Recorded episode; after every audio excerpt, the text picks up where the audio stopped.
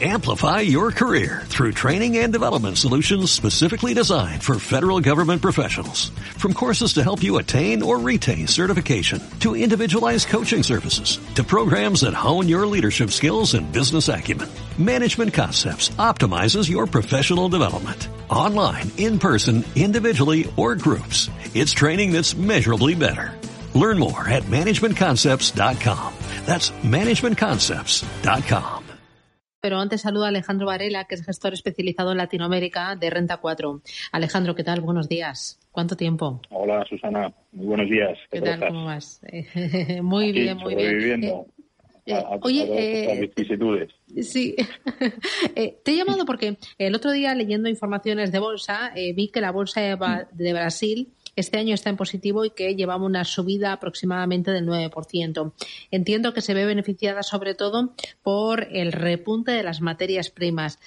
¿Cómo lo están haciendo los mercados emergentes de Latinoamérica? ¿Están actuando como refugio del dinero que está escapando de Asia, que lleva un año telita, telita, y también de todo lo que es Europa del Este?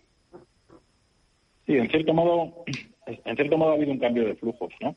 Bien es cierto que financieramente el resultado de las inversiones, sobre todo este año, más allá de lo que puedan subir los mercados, que es verdad que se están comportando razonablemente bien en este contexto frente al resto de bolsas desarrolladas, eh, lo que tenemos es una revalorización bastante importante de las divisas, ¿vale? Entonces, normalmente, bueno, eh, aquellos fondos que tengan exposición a emergentes en Latinoamérica eh, se van a ver beneficiados, eh, si no se cubre la divisa, como suele ser lo normal, eh, se van a ver beneficiados de este, de este efecto apreciador de las divisas, que es algo que no ocurría eh, en los últimos años, mm, que yo recuerdo, los últimos 5, 6, 7 años.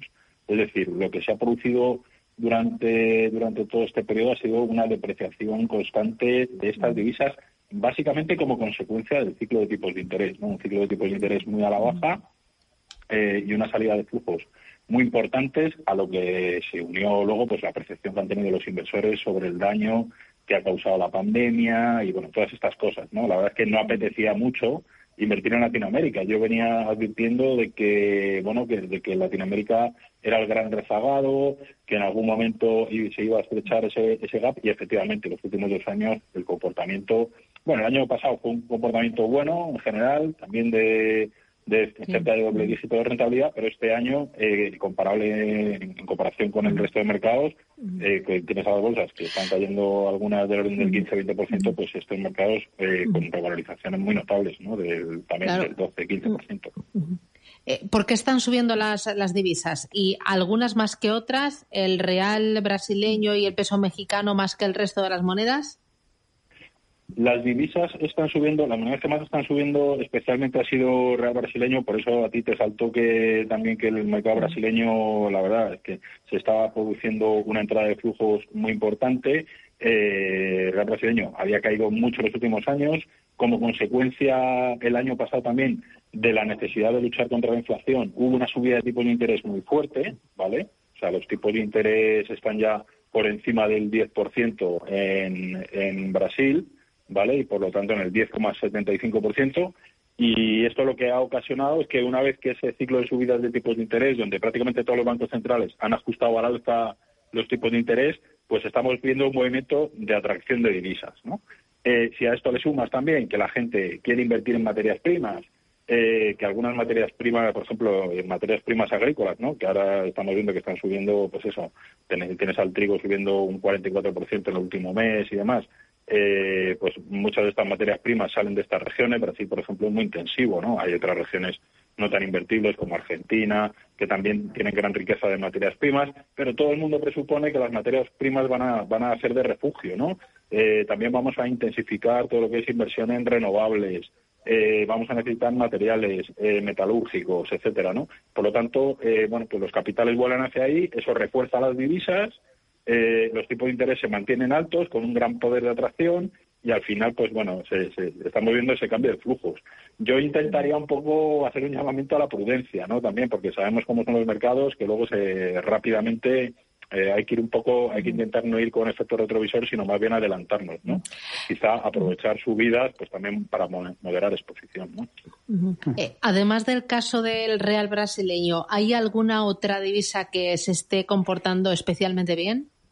Sí, claro. Peso colombiano también más de un 10% de revalorización en el año. Eh, nuevo sol peruano un 11% en el año. Peso chileno un 8% en el año. Como digo, este quizás sea el factor distintivo, porque luego mercado a mercado, pues tan solo, digamos, el mercado, eh, digamos, peruano el que lleva una revalorización del orden del 15%. Los demás mercados llevan una revalorización más discreta, pero que se ha visto muy potenciado por el efecto de, de las divisas, ¿no? Una revalorización muy fuerte. En el caso del real brasileño, un 13% de apreciación, que es muy significativo, muy significativo. Eh, si un ahorrador eh, quiere invertir en emergentes y ahora dice, oye, eh, voy a traspasar de lo que tenía en Europa del Este o de un fondo que sea de emergentes global para tener más exposición en Latinoamérica, dime tres reglas de oro que debe tener en cuenta cuando uno invierte en LATAM.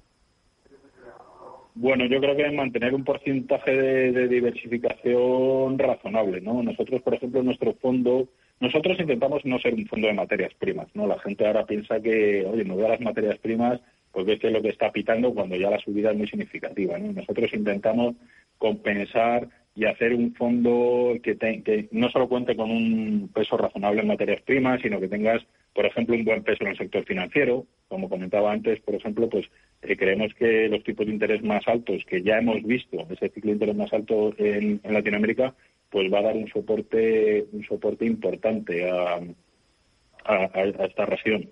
Eh, luego tenemos, por ejemplo, pues eh, compañías de consumo donde, bueno, algunos de sus productos a lo mejor puedan tener eh, baja penetración. Latinoamérica es un continente muy grande, con gran variedad de empresas. También incluso el año pasado pues han salido empresas de tecnología que, por cierto, están en un punto más atractivo porque la tecnología pues ha, ha corregido, ¿no? Y yo creo que hay que ir aprovechando un poco las oportunidades. Yo desde un punto de vista de un fondo global no sé muy bien qué se tiene que mirar. Yo sé lo que nosotros hacemos en nuestro fondo, que es compensar muy bien todos los motores y todas las patas.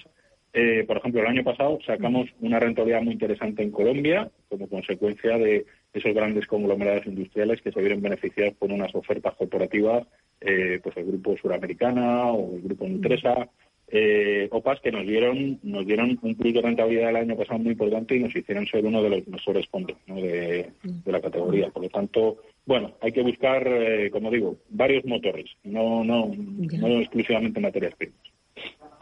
Eh, eh, recuérdame eh, cómo se llama el fondo y la rentabilidad del fondo el año pasado, ¿cuánto fue y cómo, cómo lo está haciendo este año?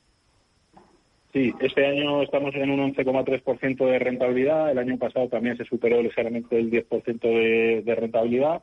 Y bueno, eso, el Fondo Renta 4 Latinoamérica, ¿no? Un fondo con más de 20 años de historia. Eh, el mejor, el más rentable de los últimos 10 años, a datos de febrero. Y un fondo relativamente defensivo, ¿no? Lo tenemos ahora mismo, estaba mirando esta mañana, pues con un ratio SARPE del 1,85, con datos de, de Bloomberg y con una volatilidad del inferior al 15%, 14,8%. Por lo tanto, bueno, creo que es un fondo atractivo, sobre todo desde el punto de vista de la, de la diversificación, ¿no? para tener una cartera compensada donde puedas meter algo de emergentes, como decía el compañero que, que has entrevistado un, momento antes de entrar, de entrar yo en antena, eh, creemos que la inversión en emergentes está para complementar, para complementar una, una, cartera interesante ¿no? de fondos. Oye, pues enhorabuena por la gestión y enhorabuena por esos 20 años del fondo y a seguir trabajando. Alejandro, gracias, cuídate mucho. Un abrazo. Gracias, Susana. Un abrazo para todos y para los oyentes. Amplify your career through training and development solutions specifically designed for federal government professionals. From courses to help you attain or retain certification, to individualized coaching services, to programs that hone your leadership skills and business acumen, Management Concepts optimizes your professional development. Online, in person, individually, or groups. It's training that's measurably better.